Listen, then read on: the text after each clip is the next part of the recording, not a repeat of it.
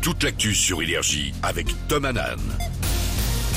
Il est beau, il est frais, mais surtout il est hydraté. On retrouve Tom Hanan pour les infos. Bonjour Tom. Je sais pas comment prendre le compliment.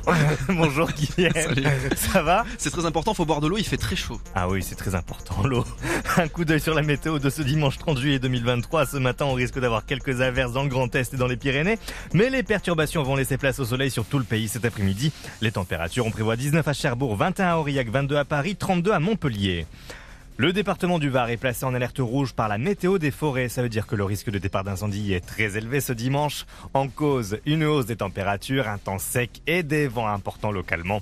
Les Bouches du Rhône sont également en vigilance orange. Encore beaucoup de perturbations à Montparnasse. Vendredi, la gare parisienne a été victime d'une panne géante à cause de la foudre. Cela a provoqué de nombreux retards. Même hier soir, certaines lignes de TGV pouvaient afficher jusqu'à 1h30 de délai supplémentaire.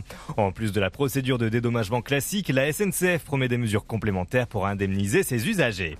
En foot, le mondial féminin continue. Hier, la France a remporté son deuxième match de la compétition. Les joueuses jouaient contre le Brésil, score final 2 buts à 1. Prochaine rencontre pour nos Bleus, mercredi à midi face au Panama.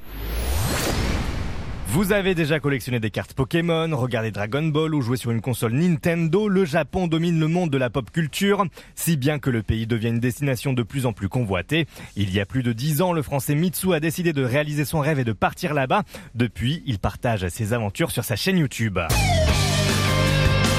Ce qui a été pour moi le déclic total, c'était la musique japonaise, où euh, j'ai commencé la musique euh, à 8-9 ans en commençant la guitare. J'ai rencontré la musique japonaise avec un groupe qui s'appelle l'Arc-en-Ciel. Je me suis dit, ok, j'ai envie de faire de la musique en japonais, j'ai envie de comprendre ce que ces gars-là sont en train de chanter, donc je me suis mis à apprendre le japonais à 10-11 ans. À partir de là, je me suis dit, ok, maintenant j'arrive à lire le japonais, j'ai envie d'avoir mon propre groupe en japonais. Du coup, j'ai créé un groupe de rock en France, et petit à petit, je me suis dit, il faut absolument que je fasse ça au Japon, je chante en japonais. euh, Et arrivé à 19 ans, je me suis dit, est-ce que c'est pas le moment pour partir? J'ai dit, vas-y, let's go, on part, et je suis parti du coup le 11 mars 2011, qui est une date qui va peut-être évoquer des choses à certaines personnes, parce que bah, c'est le jour du tremblement de terre, totalement par hasard, mais je suis parti le jour du tremblement de terre au Japon. Pour tous les fans de culture japonaise, le Paris Manga et Sci-Fi Show revient les 28 et 29 octobre.